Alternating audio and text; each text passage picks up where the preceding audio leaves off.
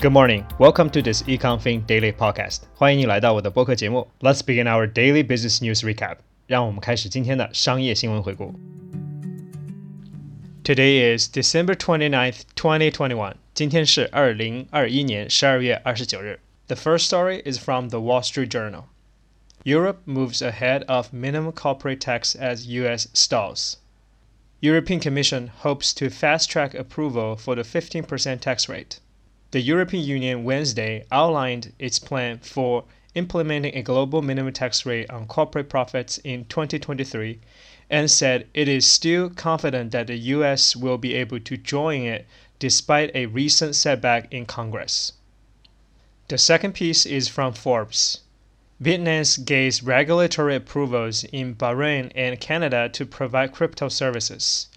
Binance, which runs the world's largest cryptocurrency exchange, has been greenlighted by the regulators in Bahrain and Canada for its affiliates to operate in two countries. The company announced on Monday that it had obtained in principle approval from Bahrain's central bank to establish itself as the crypto asset service provider in the island nation.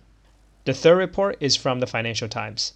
Companies raises over 12 trillion in blockbuster year for global capital markets. Central bank stimulus program contribute to frenetic pace of equity and debt fundraising.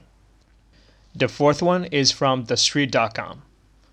Wall Street extends fifth straight winning days as investors look past Omicron.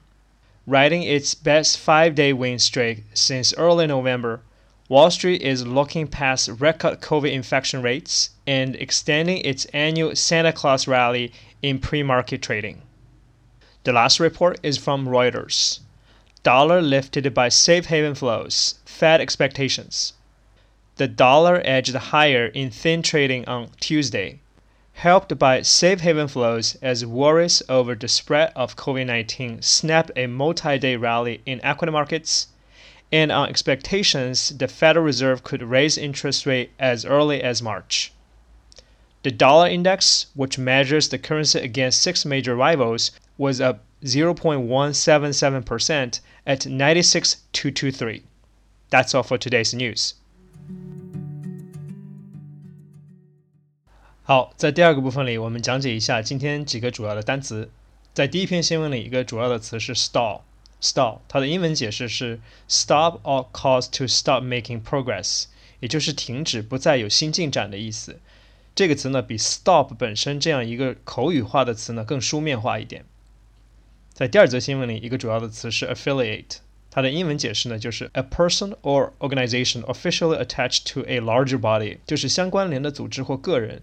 这里有法律层面的关联，在商业用语中非常常见。在第三篇新闻里，一个主要的词呢是 frenetic，frenetic，它的英文解释呢是 wild with fear, anxiety or other emotion，也就是疯狂的，特别指情绪化的一种激动的状态。第四篇新闻里一个比较主要的词呢是 streak，它的英文解释呢是 a long thin line or mark of a different substance or color from its surroundings，也就是一条明显的痕迹，经常用于描述多日股票指数连续上涨或下跌。最后一篇新闻里一个主要的词呢是 edge，这个词呢大家都不陌生，它的名词的意思呢是边缘，但这里呢是作为一个动词，它的英文解释呢是 move gradually carefully in a particular direction，也就是逐渐的稳步的向一个方向发展或者变化。好了，希望这些解释能帮助你更好的理解前面的新闻朗读。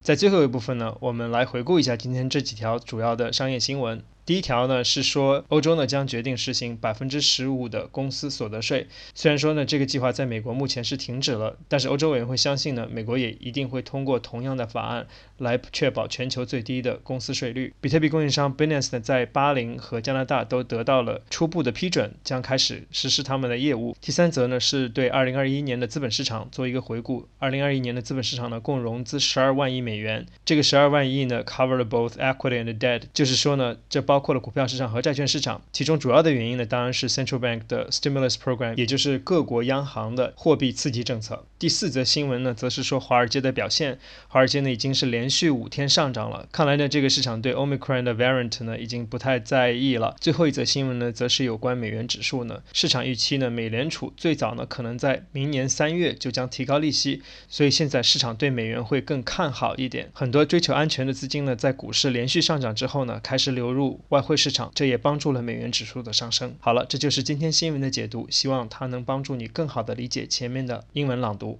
That's all for today's program. Thank you for listening, and I will see you tomorrow. 非常感谢你的收听，我们明天再见。